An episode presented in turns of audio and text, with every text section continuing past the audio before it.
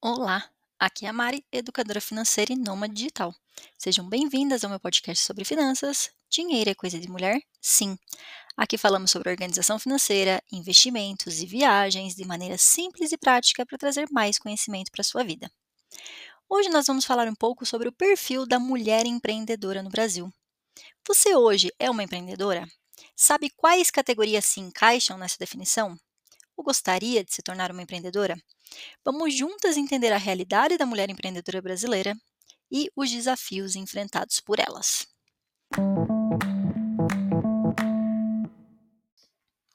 Segundo informações do último censo realizado no Brasil em 2022, o Brasil tem uma população de 203 milhões de pessoas, sendo que 51,5% é de mulheres. Em termos de distribuição do território, o Brasil tem cinco grandes regiões, 27 unidades da federação e 5.570 municípios. De acordo com os resultados da pesquisa Empreendedorismo Feminino no Brasil em 2022, realizado e divulgado pelo Sebrae Nacional a partir dos dados do IBGE, o Brasil contava com 10.344.859 mulheres donas de negócios. E aqui, quando a gente fala em negócios, a gente está vendo que 34,7% desses negócios são MEI e 23,9% são microempresas. Além disso, 93%, ou seja, quase toda a totalidade desses empreendimentos, tem de 0 a 19 funcionários, e os ramos de maior atividade são beleza, que é 16,7%, alimentação, 16%, vestuário e saúde. Ainda a gente pode destacar o fato de que quase 19% das entrevistadas indicaram atuar em mais de um ramo de atividade. Então, elas são empreendedoras em dois ou mais ramos. A pesquisa foi realizada com 6.445 mulheres que são empresárias ou empreendedoras brasileiras, e a partir disso foi traçado um perfil da mulher empreendedora no Brasil.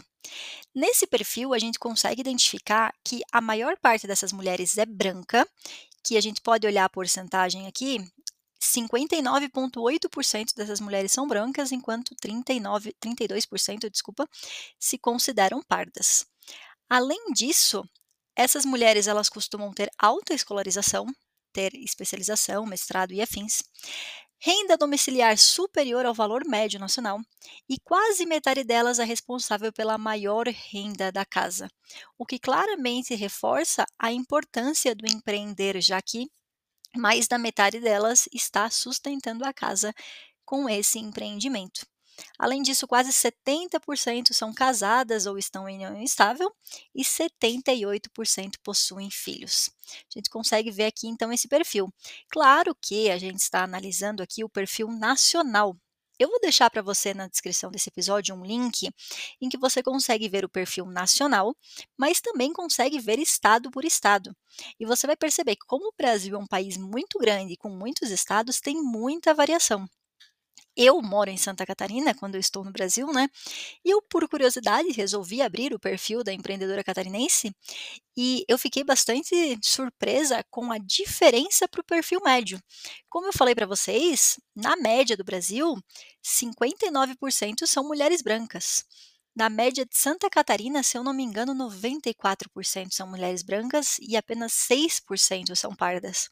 Então, é uma diferença muito grande. Então, quando a gente trata o país, o Brasil, como uma coisa só, é complicado, né? Porque a gente está com muitas realidades distintas e isso com certeza vai influenciar também no tipo de empreendimento que cada mulher abre, por que, que ela resolveu empreender, se foi por escolha ou por necessidade.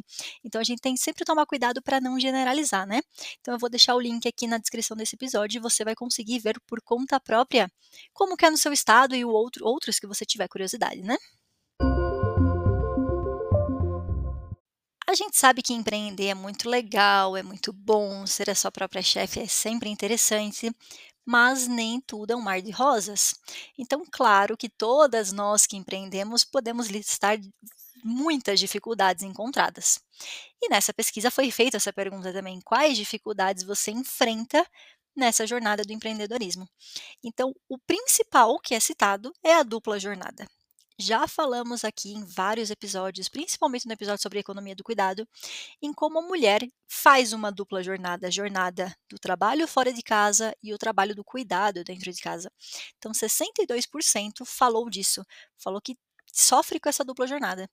Além disso, muitas, muitas relatam a falta de incentivo, a falta de um apoio, tanto financeiro quanto o apoio, né, de incentivar mesmo. Muitas se sentem inseguras e 27%, mais de um quarto dessas pessoas, começam no empreendedorismo sem o conhecimento das ferramentas de gestão. Então, isso é muito normal, começar no empreendedorismo e não saber qual ferramenta eu posso usar, precificar corretamente. Então, isso tudo acaba influenciando e acaba dificultando um pouco a nossa jornada no empreendedorismo. Metade das mulheres, mais ou menos, acredita que muitas das, muitas das dificuldades enfrentadas têm a ver com o fato diretamente de ser mulher. Seja tanto a parte do cuidado quanto um preconceito que ainda existe, uma dificuldade da mulher se inserir nesse meio como empresária, que ainda é majoritariamente formado por homens, né? Tanto que 26% relatou que pelo menos alguma vez foi falado para ela que o negócio dela é coisa de homem que o que ela está fazendo é trabalho de homem. E a gente falou disso também em um episódio, se eu não me engano, sobre livros, que a gente falou que eu citei casos também que, enquanto professora de matemática, eu ouvi isso. E claro que em finanças eu também já ouvi, né? Que isso é coisa de homem, deixa para o homem fazer metade das pessoas ainda mostra, né, que nem sempre a família apoia o seu negócio. Quantas vezes eu já vi gente querendo abrir um negócio, começar a revender alguma coisa, começar a produzir algo, e às vezes o marido não apoia, os pais não apoiam, dizem que não vale a pena, que vai ganhar pouco dinheiro. Então, não incentivam, né?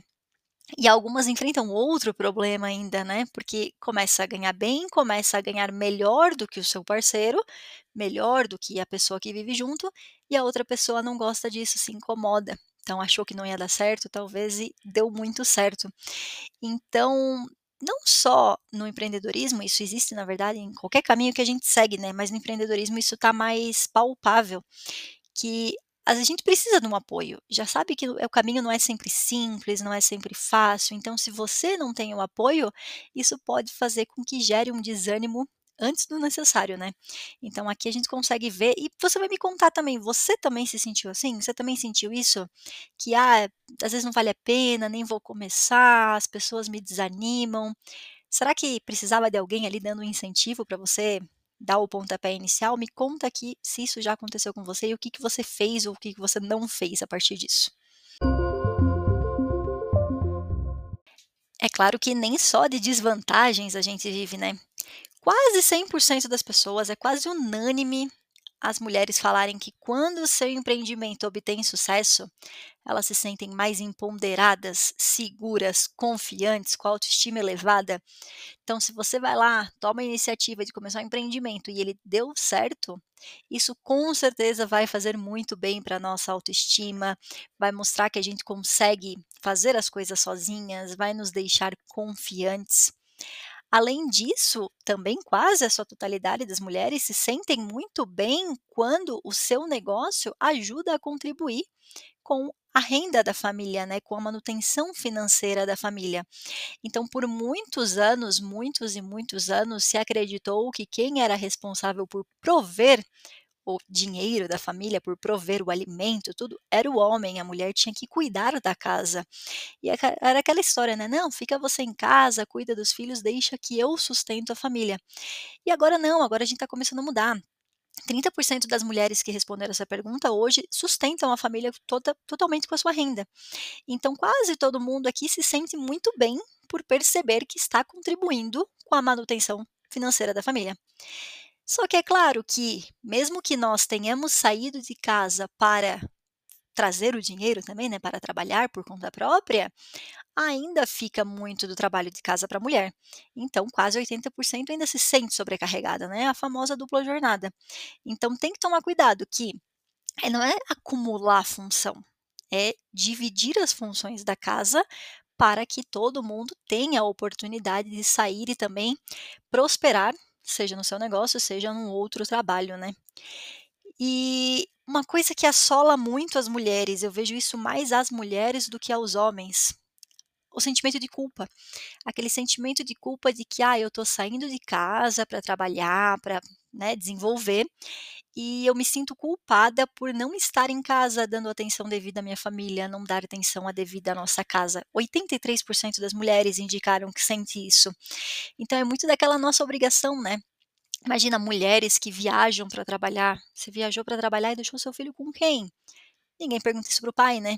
Então, ainda tem essa pressão da sociedade e isso é refletido também no trabalho. Às vezes a mulher vai trabalhar menos do que um homem trabalharia na sua posição, por se sentir culpada de não estar dando a atenção necessária à sua casa, a seus filhos, a seu marido, à família no geral.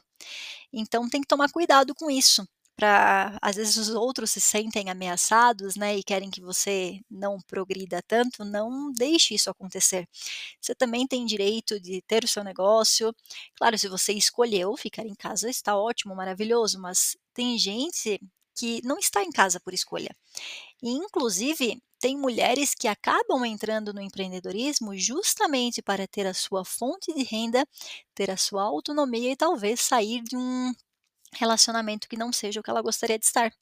Eu tenho, tem mulheres que já vieram conversar comigo no Instagram falando, Mari, eu quero sair de casa, mas eu sou 100% dependente do meu marido.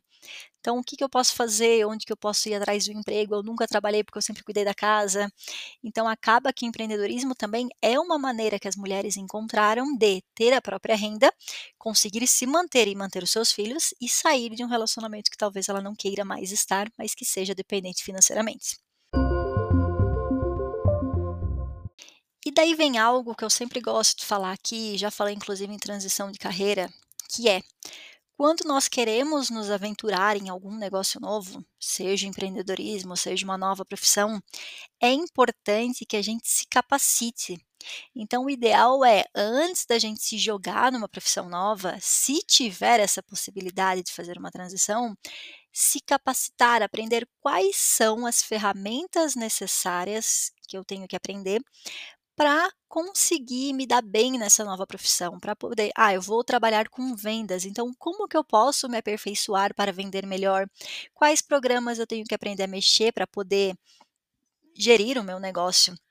Então, aqui, quase dois terços das mulheres indicam que não tiveram nenhum ensinamento sobre empreendedorismo nem na sua formação acadêmica, seja educação básica, técnica, superior. Hoje ainda, meus alunos reclamavam bastante que o ensino médio, querendo ou não, ele ainda educa para as pessoas irem para a graduação, para a academia. Não educam para a pessoa sair empresária, sair empreendedor. Então tem algumas coisas que a gente ainda tem que buscar por conta própria. Na internet hoje tem disponível a torta direito, conteúdo gratuito, conteúdo pago, tem de tudo que é tipo. Tanto que metade das entrevistadas indicam que fizeram algum curso de empreendedorismo ou gestão antes ou após abrir o seu negócio, né? Então, ou antes de começar ou durante, vendo o que precisava. Então, tem cursos do próprio Sebrae, de outras instituições que são são importantes para você fazer. Tanto que tem cursos como entender o fluxo de caixa, receita e despesa, gestão tanto do negócio quanto gestão de pessoal para quem tem funcionário. Uma coisa que é muito importante, principalmente quem trabalha com produto, entender a precificação. Maria, eu vou vender comida, eu vou vender roupa, entender a precificação para saber quanto que é de imposto, quanto que você tem que cobrar por cada coisa, para que você tenha lucro. E nós estamos, na verdade, sempre em constante evolução, em constante conhecimento, né? Então a gente tem que aprender sempre melhorar nossas finanças, a gerir as pessoas e equipe de uma maneira que seja saudável, né? Que não seja como alguns lugares que não é legal. É, tá sempre por dentro da tecnologia também. A tecnologia, se a gente souber usá-la a nosso favor, ela pode facilitar em muito a nossa vida. Então, se a gente parar para analisar, tem muita coisa por trás do empreendedorismo. Nos últimos anos, tem-se essa ideia de que ah, eu vou sair do CLT, eu não vou mais ser carteira assinada porque eu pago muito imposto, eu vou ser MEI, vou ser minha própria chefe. Só que ser o seu próprio chefe não é assim de uma hora para outra. Não é tão simples quanto se fala. Não ter a segurança da carteira assinada do FGTS, um seguro-desemprego, também dá uma abalada. Então a gente tem que cuidar para não romantizar tem que entender que tem pessoas que entram no empreendedorismo por vontade própria, que foi o meu caso, por exemplo, eu saí da sala de aula e por vontade própria eu fiz a transição, resolvi trabalhar sozinha, mas tem pessoas que entram por necessidade. Não consigo encontrar emprego, então eu vou empreender. Quero sair de um relacionamento abusivo, eu vou empreender. Tem que entender que esses vários milhões aí de mulheres que são empreendedoras hoje têm realidades completamente diferentes, têm origens totalmente diferentes e a gente pode, não pode generalizar, né?